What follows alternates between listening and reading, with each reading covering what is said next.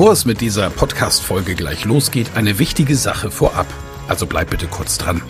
Wieso hörst du diesen Podcast? Weil du dich mit Rhetorik beschäftigen willst, ja.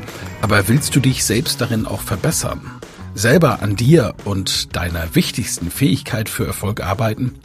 Das Anhören meines Podcasts wird dich dabei unterstützen und auch gleich wartet wieder eine spannende Folge auf dich. Aber ehrlich, wirklich voranbringen wird dich meine Empfehlung an dich jetzt. Das kostenfreie Live-Rhetorik-Training mit mir, Michael Ehlers, Rhetoriktrainer.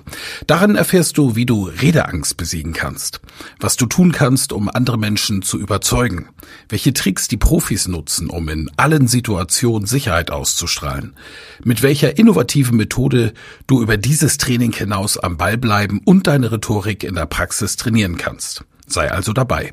Pausiere gerne die Folge und gehe auf www.rhetorikheld.de.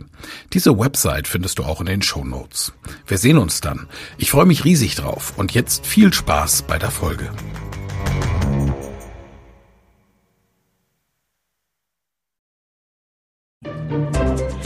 Frage. Kennen Sie das auch, dass Ihnen ein Kollege oder sonst jemand Sätze um die Ohren haut, wo Sie nur noch äh, machen und sprachlos sind?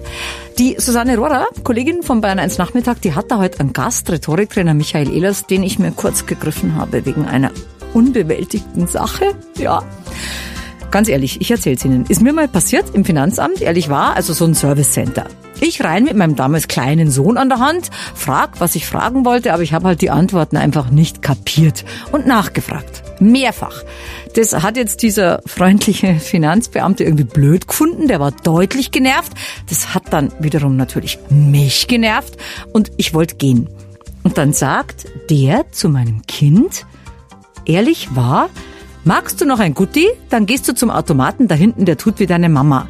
Und dieser Bonbonautomat, der hatte die Form einer Kuh. Und als der Bub draufgedrückt hat fürs Gutti, hat die Mu gemacht. Herr Ehlers, was wäre denn meine Antwort gewesen? Eine gute Antwort wäre, dass sich so manche Kuh schon als Stier entpuppt hat beim zweiten Blick. Und dann hätte ich ihn vielleicht noch gefragt, kennen Sie meinen Aszendenten? Das hätte ihm wahrscheinlich geholfen.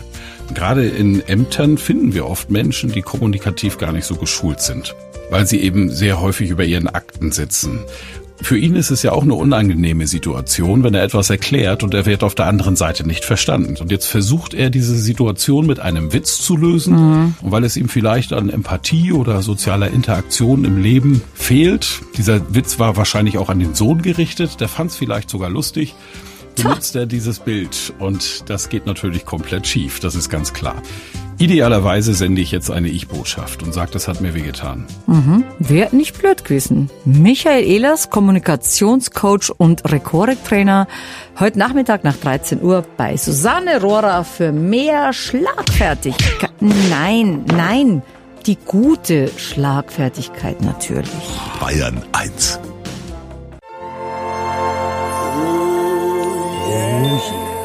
versüßte so manch einen den Mittwochnachmittag der Louis, Louis Armstrong auf Bayern 1. Manchmal fehlt einem ein Ei und man kann den Teig nicht fertig machen. Manchmal fehlt einem Zeit und manchmal, äh, dooferweise, fehlen einem Worte. Äh, zum Beispiel, weil er in irgendjemand was Dummes gesagt hat, ja, oder irgendwas Verächtliches, oder es ist einfach ein saublöder Witz gekommen. Und der hätte einen entsprechenden Kommentar vertragen und dann zieht so in der Magengegend und der passende Spruch kommt wie immer zu spät. Äh, der Schriftsteller Mark Twain hat das ja mal auf den Punkt gebracht. Schlagfertigkeit ist etwas, worauf du erst 24 Stunden später kommst. Und dafür gibt es Rhetoriktrainer wie beispielsweise Michael Ehlers, die möglicherweise ein paar Tricks auf Lager haben.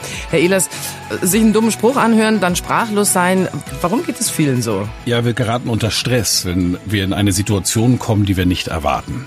Und wenn wir Stress haben, dann passiert etwas, dass unser Verstand runterfährt und das limbische System, das fährt hoch und das limbische System hat vier Grundreaktionen. Kampf, Flucht, Schockstarre und Zusammenrottung. und je nachdem, wie ich generell als Persönlichkeit drauf bin, kommt dann der Impuls. Wir Deutschen sind tatsächlich ein sehr introvertiertes Volk. 78 Prozent der Deutschen sind eher introvertiert als extrovertiert. Das heißt, wir schulen uns eh selbst in unserem Leben nicht so sehr in Kommunikation und dann geraten wir in Wortnot. Eine wichtige Frage heute im Jahr 2020 ist, müssen wir überhaupt noch schlagfertig sein? Ich mag diesen Begriff tatsächlich überhaupt gar nicht. Mhm, weil Sondern, das Wort Schlag drin ist? Genau. Ich bin ein Freund von Wortmächtigkeit. Oh. Das ist viel schöner. Und es gibt eine Methode, die ich jedem Menschen extremst ans Herz lege, das auch zu üben, und das ist die Ich-Botschaft in so einer Situation. Ich muss nicht witzig sein, denn der Witz geht oft auf Kosten von anderen. Und jetzt setze ich den anderen herab und das kommt zurück. Entweder sofort, wenn ich bei einem Geschulten bin, der knallt mir komplett eine zurück, oder eben auch später, etwas zeitversetzt. Und das tut dann auch ganz besonders weh. Wenn wir Deutschen schon, wie Sie ja schon formuliert haben, nicht so wahnsinnig kommunikativ sind, mhm. kann ich dann statt mit Wortmächtigkeit vielleicht auch mit Körpersprache arbeiten? Also gibt es auch körpersprachlich von Gesten, von Mimik her Möglichkeiten, wie ich mich da wehren kann? Ja, starren Sie jemanden, der Sie unfair angreift, während er das macht, mal auf die Nasenwurzel. Und Sie werden feststellen, dass da eine total souveräne Persönlichkeit ist, die im Angriffsmodus ist, sich dort ja sowieso selbst selbstsicher fühlt, auf einmal ganz unsicher wird. Ist das so? Das ist ein dialektischer Trick, ein Angriffstrick, der bei den Jesuiten geschult wurde und der dafür sorgt, mein Gegenüber, der mich angreift, das ist eine Verteidigungstechnik, das hey, funktioniert. Wenn Sie hier raus sind, Herr Ehlers, probiere ich das aus. Ich will es aber nicht bei Ihnen ausprobieren. Und, und, unbedingt nur, wenn Sie angegriffen so, werden, weil okay. Sie sonst ja selbst angreifen. Und das kommt zurück. Das wollen Sie nicht. Nein, das stimmt. Gibt es denn, wenn wir jetzt von der Nasenwurzel weg mhm. und der Haltung und der Ich-Botschaft, also schon drei wertvolle Hinweise von Ihnen, gibt es möglicherweise auch zum Thema Wortmächtigkeit einen Satz, bei dem Sie sagen, der funktioniert eigentlich immer? Ja, in der Tat ist das die Ich-Botschaft, weil sie mich aus jeder Situation bringt. Weg von der Du-Botschaft, ne, was fällt dir ein, wieso, ne, du greifst mich hier an, mhm. und hin zu der Ich-Botschaft, das hat mir wehgetan. Ich empfinde das als ungehörig. In der Kommunikation, in der modernen, achten wir darauf, dass wir unserem Gegenüber den roten Teppich ausrollen, dass er seinen Verstand benutzen kann. Denn dann haben wir immer eine gute Diskussion.